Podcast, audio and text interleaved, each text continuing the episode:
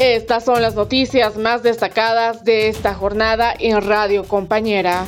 Fiscalía General crea una comisión especial para investigar las denuncias sobre 800 ítems fantasmas en el municipio de Santa Cruz. El señor fiscal general ha dispuesto que con relación a estos eh, a este caso de los 800 ítems fantasmas eh, se conforme una comisión especial para que pueda realizar una inspección, una supervisión al caso en concreto. El fiscal general del estado Juan Lanchipa Ponce en uso de sus atribuciones legales, instruyó que una comisión especial conformada por un fiscal superior, Dirección de Gestión Fiscal, además de la Fiscalía Especializada en Anticorrupción, se trasladen a la ciudad de Santa Cruz para realizar una supervisión y evaluación en torno al caso de presuntos 800 ítems fantasmas en la anterior gestión del gobierno autónomo municipal de Santa Cruz de la Sierra, informó el secretario general de la Fiscalía,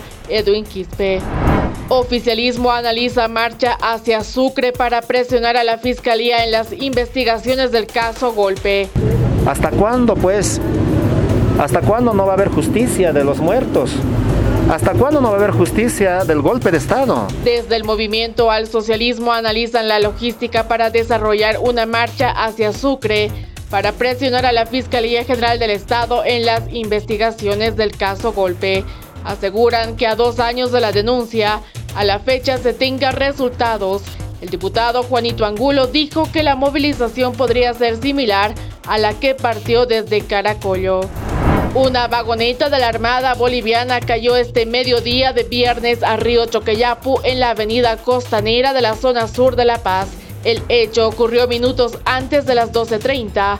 Se presume un fallo en el sistema de frenos de acuerdo con un informe preliminar de tránsito. Una persona se accidentó y cayó junto con el vehículo, pero alcanzó a ser auxiliada a tiempo. Dos personas fueron aprendidas por tratar de adoptar a una bebé con documentos falsificados. Una madre de 21 años ha sido aprendida por la policía en razón de dos circunstancias. Una vida informal, tiene a su cargo tres eh, hijos, estamos hablando de una menor de aproximadamente 8 años y otra de 6 años y una de dos semanas.